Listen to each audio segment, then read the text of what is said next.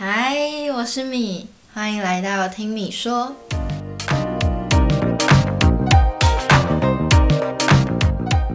《追爱总动员》How I Met Your Mother 第四集的故事是讲一个追爱失败的故事。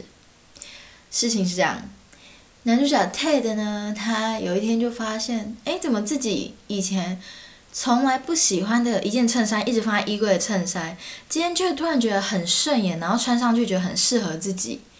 然后过去从没喜欢喝过的某一款酒。现在却觉得很顺口，然后好像口味又改变了。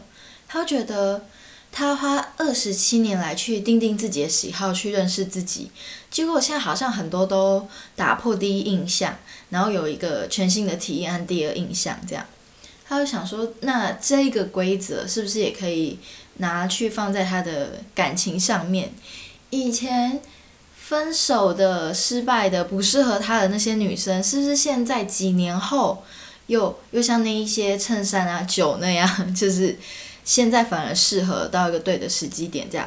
于是他就在回想，哦，过去哪一个女生就是是他会想要再重新联络上的。于是呢，就想到我们这一集的女苦主 Natalie。我必须说，她真的是很衰，遇到 Ted。Ted 没有不好，但这一集就是故事继续听下去，你就知道为什么他真的很衰。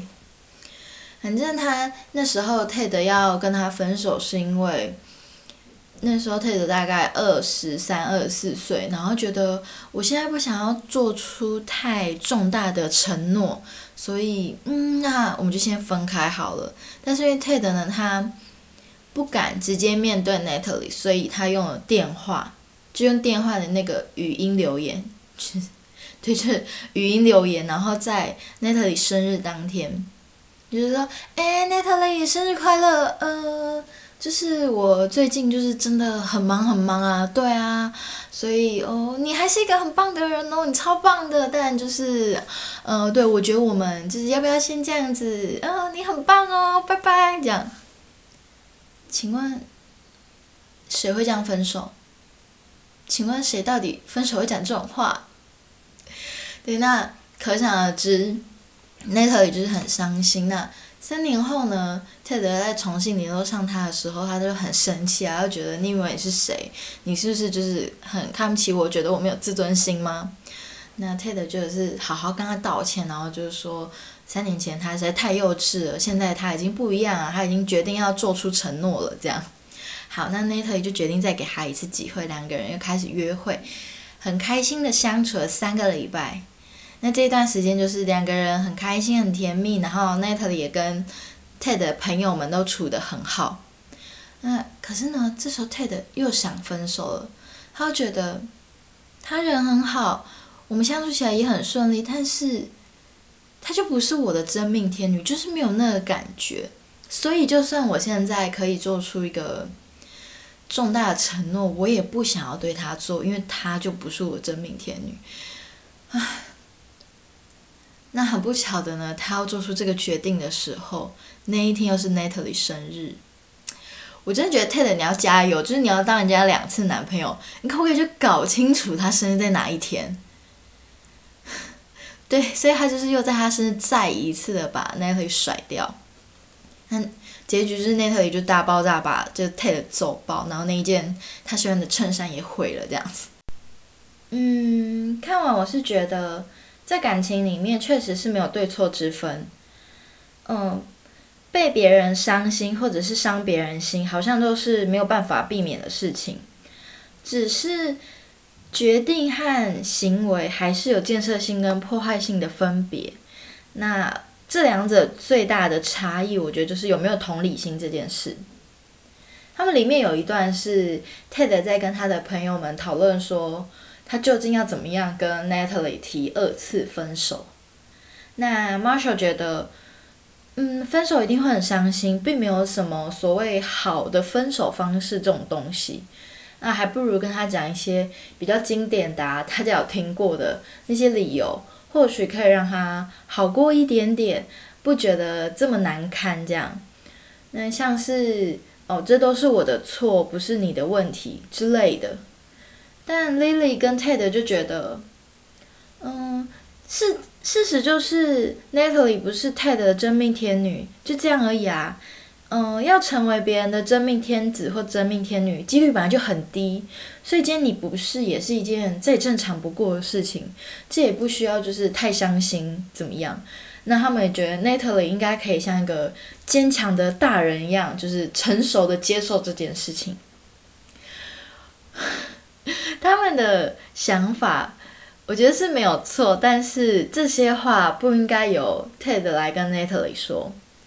应该是由 Natalie 他自己去体悟或自己去了解这件事情，或者是他的朋友家人在安慰他的时候，可以陪他哭一哭，然后再用这些话温柔的安慰他。这个或许当事人接受度都会比较高，所以当 Ted 在分手当下跟 Natalie 讲的时候，就是可想而知他被揍就是蛮活该的这样。我觉得。Lily 跟 Ted 在讲这个话的时候，是对 Natalie 的处境比较没有没有站在他角度去想的啦。对啊，毕竟每一个人被自己喜欢的，甚至也不用到喜欢，可能有一点好感的对象，然后说你不是我真命天子，你不是我的真命天女，都会有一定会有一种被否定的感觉。那这感觉就是也有一点像是被攻击。所以不舒服是很正常的，会觉得愤怒或者受伤都是很正常的事情。但当下就是 Ted 可能就只想要赶快分手，并没有想这么多。对，然后还有另外一件事情是，当他们在就是二次分手之前是在一个吃饭的约会，那 Natalie 就说：“哦，虽然今天是我生日，你没有准备任何东西也没有关系，因为你已经给我个最好的礼物，就是。”我又可以再一次相信人了，这当然，Ted 听到这个话就是压力很大。但我看到的重点是说，哦，就是听到其实会觉得有点难过。应该是说，当你听到一个人因为过去的感情伤害而没有办法去相信下一个人的时候，我觉得这件事是很可惜的一件事。嗯。因为我觉得去爱人、去相信、去付出，这些都是很勇敢的决定。那愿意做这样的决定的人，我也觉得表示我们有这样的能力可以做到这些事情。我知道，当我们受伤的时候会很难，就是因为像是你走某一条路，你在那边跌倒，或者是你在那边遇到很可怕的怪兽，你会没有。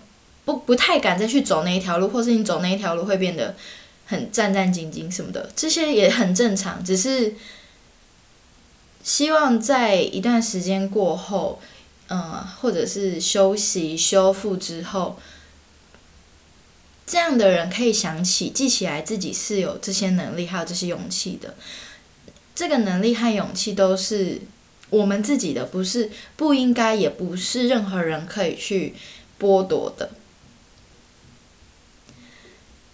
对，所以，呃，这种状况或 Natalie 讲的这句话，好像很常听到，嗯，很多人可能都会这样子想，这样子说，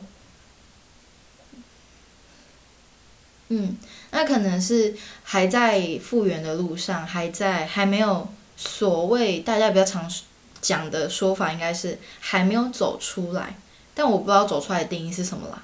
就是我是不会这样讲，我是觉得，就是他还是在一个复原的路上，可能每个人的阶段也不一样，没有人说这个时间一定要在什么样的时间内，你要你要复原，你要走出来，你要可以看得开，没有，只是说这么难难能可贵的事情，就希望大家记在记着，带着这样的能量，继续去追求自己想要的东西啊。